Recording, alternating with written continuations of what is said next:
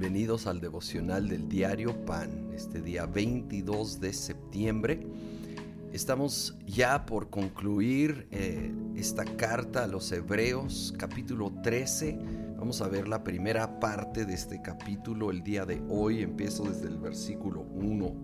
Sigan amándose unos a otros fraternalmente y luego lo va aplicando de distintas maneras. En el 2, no se olviden de practicar la hospitalidad.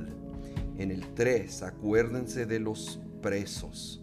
Número 4, todos tengan todos en alta estima el matrimonio y la fidelidad conyugal. Entonces aquí vemos distintas expresiones de este amor fraternal a lo cual nos llama el Señor nos llama a tener un corazón hospitalario. Y si contamos con un lugar donde vivimos, pues efectivamente aplicarlo a tener puertas abiertas, mesa abierta, corazón abierto.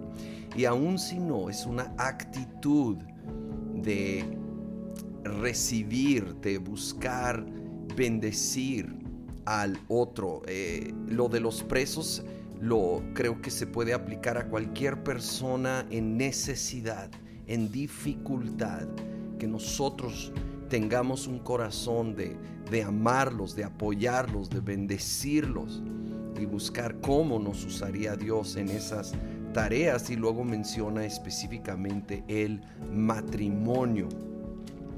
Eh, los casados no tenemos terrenalmente a alguien al que debemos amar más que a nuestro cónyuge. Amar en las buenas y en las malas. Así podremos mantener esa fidelidad de lo cual nos llama.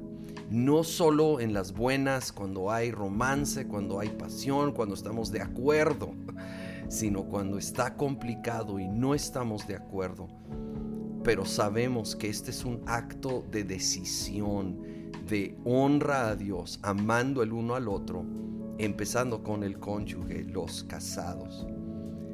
Luego el versículo 5 dice, manténganse libres del amor al dinero y conténtense con lo que tienen, porque Dios ha dicho, nunca te dejaré, jamás te abandonaré. Poquito después, el muy conocido versículo 8 dice, Jesucristo es el mismo ayer y hoy y por los siglos.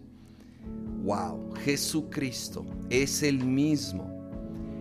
Ayer, hoy y por los siglos. Su amor, su poder es el mismo ayer, hoy, por los siglos. Su fidelidad no va a cambiar. Así como estuvo en el pasado, está en nuestro presente, estará en nuestro futuro en todas las áreas de nuestra vida. Pero es interesante cómo viene justo después de esta enseñanza de contentarnos con lo que tenemos, sabiendo que Él, como promete aquí, nunca nos dejará, nunca nos, abandonará.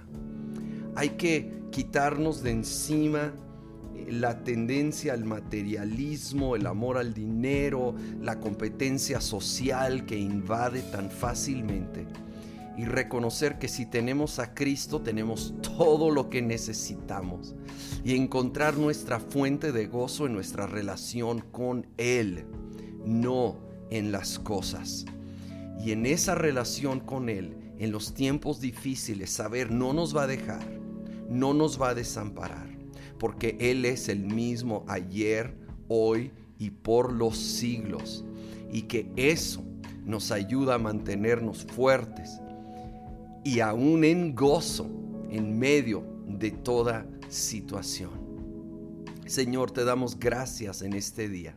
Gracias que tú efectivamente eres el mismo ayer, hoy y siempre. Tú no cambias, no hay sombra de variación en ti. Sabemos que podemos contar contigo. Señor, sabemos que nunca nos vas a dejar ni desamparar, que tú eres nuestra fuente de todo lo que realmente necesitamos en esta vida. Señor, así que en ti nos vamos a gozar y vamos a decidir por tu amor hacia nosotros amar a los demás. Amar, Señor, a las personas con las que vivimos. Decidimos amarlos y los bendecimos y pedimos que tú derrames de tu amor y tu bendición sobre la vida de nuestros seres queridos. Señor, y, nos estiramos a amar al, al necesitado, al preso, al indefenso. Señor, bendícelos. Señor, abrimos nuestros corazones, nuestras casas, nuestras oraciones. Úsanos para ser una bendición a todos los que nos rodean en el nombre de Cristo Jesús. Amén.